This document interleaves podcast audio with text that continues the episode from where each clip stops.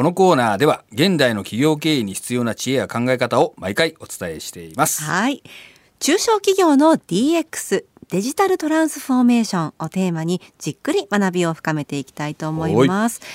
デジタル人材がいなくてもできる DX 戦略というテーマでね、もうあの年を挟んで様々な視点からご紹介していますが、はいはいさあ今日はどういったお話でしょうか？今日はコネクティッドということについてお話ししていきたいと思います。コネクティッド、はい。コネクティッドって何でしょうか？ちょっと言いにくいんですけどね。はつながっているはあ、はあはあ、コネクトされてるっていうかね。はい。まああのコネクターとかやつですね。うん。あのお客さんとつながっている状態を作っていくっていうことですね。ほう。これをまあデジタルの力で実現をするということになります。お客さんとつながっていく力、うん。それはどんな方も欲しいなと思うところじゃないでしょうかね。うんうん。まあね、まあ、リピート客を確保するとか、はい。まあ、常連さんとかね上得意とか、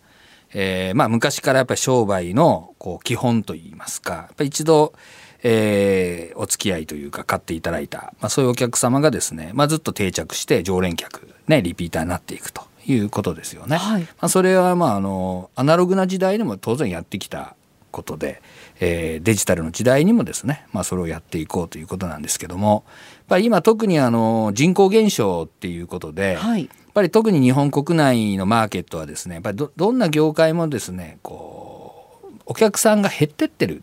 まあ、減っていく傾向にある。もしくははい。伸びが、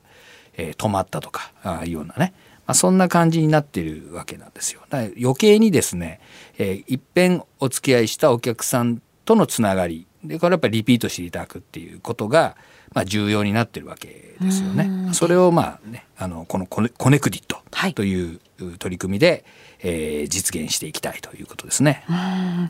これまでのコネクティッドの取り組みっていうのはどんなことがあったんでしょう？まあ昔あのね、えーポイントカードとかああ。まあ昔スタンプ貯はいめてとか、はいはい。また行こうってなるそうそうああいうのがあったりとかね、はいあとはまあ定期的に DM 送るとか、まあ、そんないろんなのあるじゃないですか、ええまあ、そういう、えーアナログな手法でいろんなものがあったんだけど、まあ、わ分かりやすく言うとそれがもう今全部デジタルで実現できるようになってきてるっていうね、はことですよね。あ。はい。まあ、ポイントが貯まるみたいなのはもう当たり前のようにそうですねなってますよね。はいまああのね、松尾さんもポイント貯めるとかどうせならポイントが貯まるところで買おうとかそうそうそうそう。あるじゃない。なります。あのすごく私そういうのこだわります。で昔だとあのなんかいちいちそのカードがそれぞれお店ごとにあったりとか、はい面倒くさいというねスタンプを押すとかいうのもあったじゃないですか、ええはいでも今は、えースマホのアプリでえーできますよ、はい。ありますよねそしたらこう別にかさばらないし、うんいくらでも入れとけるしね、はい。で実はあれが、えーお客さんとつながった状態になってますよね。あ、私は知らず知らずのうちに繋がれてたんですね。そうですよ。あら、補足されてます。あら、そうだったんですね。あれもうあの、まあ、内容にもよるけど、GPS とかオンになってれば近づいたらピコンと出てくるとか、うん。お知らせが来るとかねええ。あるじゃない、はい。まあ、そういうようなことで、まああの実際には、えースマホに入れてあるってことは、まあ、それも要するにこう自分のお客さんのね、えー通信回線を使って、えー、つながってるようなもんですよね。そのお店なり会社とね、はいはいような感じじゃない。うんだけどそこにポイントとかつけて得点があるから、まあ、やるわけですよね。まあ、実はこれがもう多くのネット企業がやってることで、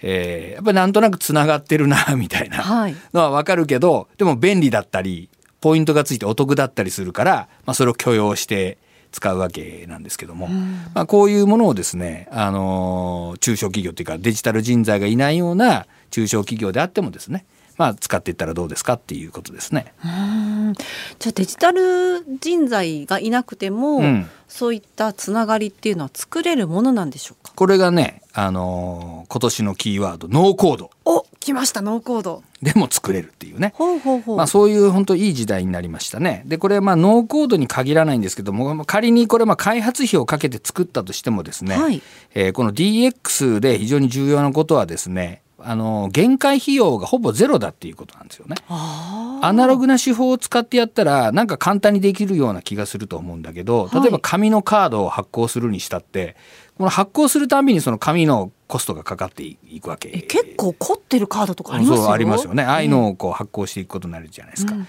けどデジタルの場合にはですね最初に初期費用はかかるかもしれないんだけどいっぺん作っちゃえばそれがあの100人使おうが1,000人使おうが1万人使おうが、ええ、あとはデジタルなんで、はい、まあ、コピーですよね。分かりやすく言うと。なので、えー、手間もかからないしその一個一個にそのカードを発行するようなコストみたいなものがかからないわけです。だからなんかとりあえずなんか紙でやった方がコストかかんないじゃんみたいに思うかもしれないんだけど本当にお客さんが増えてったら案外それはコストかかるぜと実はそこをデジタルでやっちゃうとおまけにそれがノーコードで自分たちでもできるってことになったら、はい、まあ、開発費も、まあ、かなり落とせますよね、まあ、そういうツールを使うんで全くゼロっていうわけにはいかないと思うんですけども今あのノーコードであのスマホのアプリなんかも作れるようなものが出たりしてますんで、えー、そういうものを使えばですねあの中小企業であってもですねあの実際にそういう仕組みというかねコネクティッド状態を作り出すことができるということになりますね。やっぱりコネクティッド状態の実現っていうのは、うん、スマホのアプリが一番いいですか？まあこれが一番簡単っていうか、うん、あの便利がいいものなんですよね。だけどまあもちろん業種業態によってはですね、お客さんの個人のお客さんのスマホですからね、ええ、にアプリ入れてもらうっていうこと自体がなかなか難しいみたいなことがあるんでそういう場合にはですねあの、まあ、多少やっぱりそういうのをこう情報を取られたりするのが嫌だとセキュリティ上の問題があるとか、まあ、そういうようなことでしょうから、えー、マイページっていうねお客様専用のウェブサイトみたいなのをご用意しといて、はい、でお客様が必要な時にですねそこにあの ID とかパスワードとかを入れて、えー、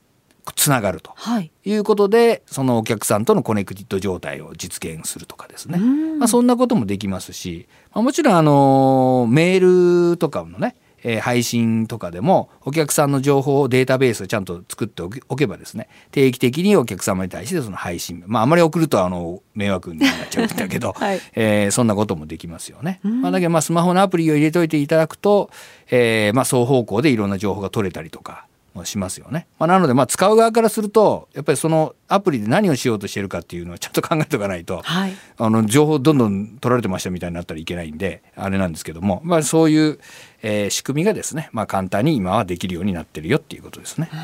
お客さんとそのサービスとの接触頻度っていうんですかね、うん、それが年にどれくらいなのかとか、うん、そういうのにもよってそのマイページを選ぶかそれともアプリの方がいいのかっていうのをチョイスするっていうのもできそうですね。まあ、そうですね。あとはまあ法人客か個人客かみたいな違いもありますし、ええ、あの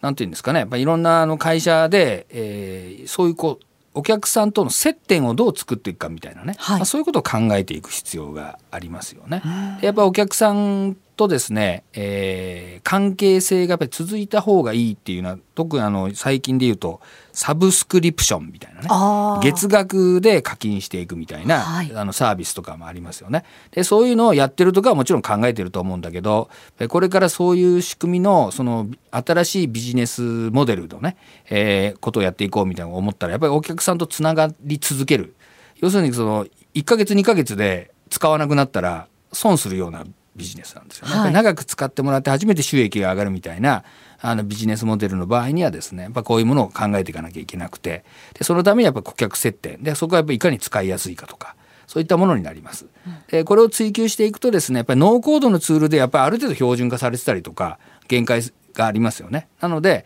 えー、ノーコードでですねまずできるところまでやってみてですね本当にそれでお客さんが増えてきて、えー、となればそれはもう開発費をかけてあの細細かいところまでこだわって作ってもですねペイしますよね、うん、要するにユーザーが見えてる状態でお金をかけると、はい、だけどどうなるかわからない状態でいきなりねあの開発費初期費用でかけてやっていくっていうともうやったはいいけど誰も使ってくれませんでした みたいなことになったらちょっとあの悲しいことになっちゃうじゃない。ね、だからそういう意味でもですねあのノーコードをうまく使ってですねこのトライアンドエラーじゃないんだけどまあノーコードなんだからトライアンドエラーで、まあ、とりあえずやってみようぜと、まあ、誰も仮に使わなかったとしてもですねまあそういうことは取り組めますよね。まあ、そういうあの感じで考えるのがいいんじゃないかと思いますけどね。ノーコードであれば中小企業でも取り組みやすそうですね。そうですね。うん、まずはトライアンドエラーでやってみようというところですね。そはい、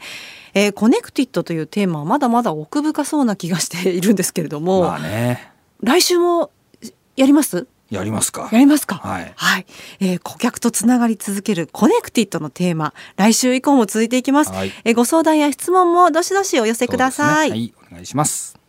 長尾和弘ラジオで経営塾ではビジネスを成功させるための経営戦略に関することや、お店の経営や運営上のご相談、働く人たちの日々の仕事の中での疑問や悩み事などについて、コンサルタント歴30年を超える長尾さんが番組内でじっくりとコンサルティングいたします。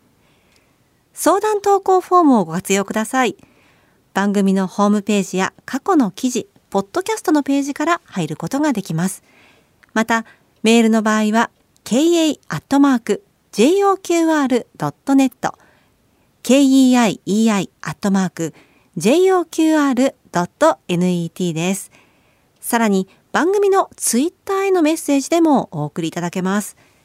採用された方には1000円分のクオカードをプレゼントします。